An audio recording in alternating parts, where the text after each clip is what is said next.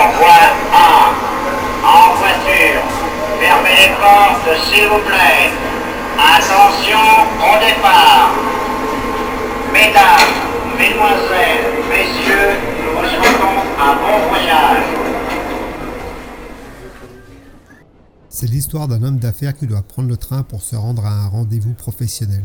Il monte à bord du train et se dirige en direction de sa place. En ouvrant les portes de sa cabine, ses sens sont immédiatement mis en éveil par les douces effluves du parfum de la super femme qui est assise dans le compartiment. L'homme ne peut que constater que la femme est particulièrement sexy. Un rouge à lèvres intense qui dessine ses superbes lèvres. Une jupe courte qui laisse entrevoir le haut de ses bas noirs. Un haut décolleté rose qui dégage un gros capital sympathie. Après s'être remis de ses émotions, il salue la femme qui, absorbée par sa lecture, lui répond sans lever la tête. Il remarque que c'est un livre sur les statistiques sexuelles. Là, ça tourne très vite dans la tête de l'homme. Il y a un tas de questions qui lui arrivent.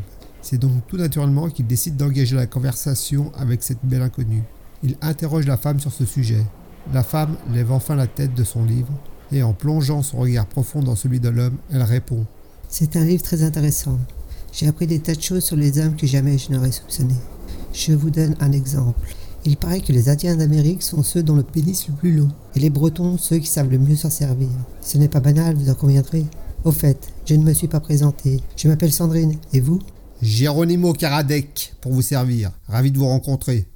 Merci d'avoir perdu votre temps, ma compagnie, et à bientôt pour de nouvelles aventures.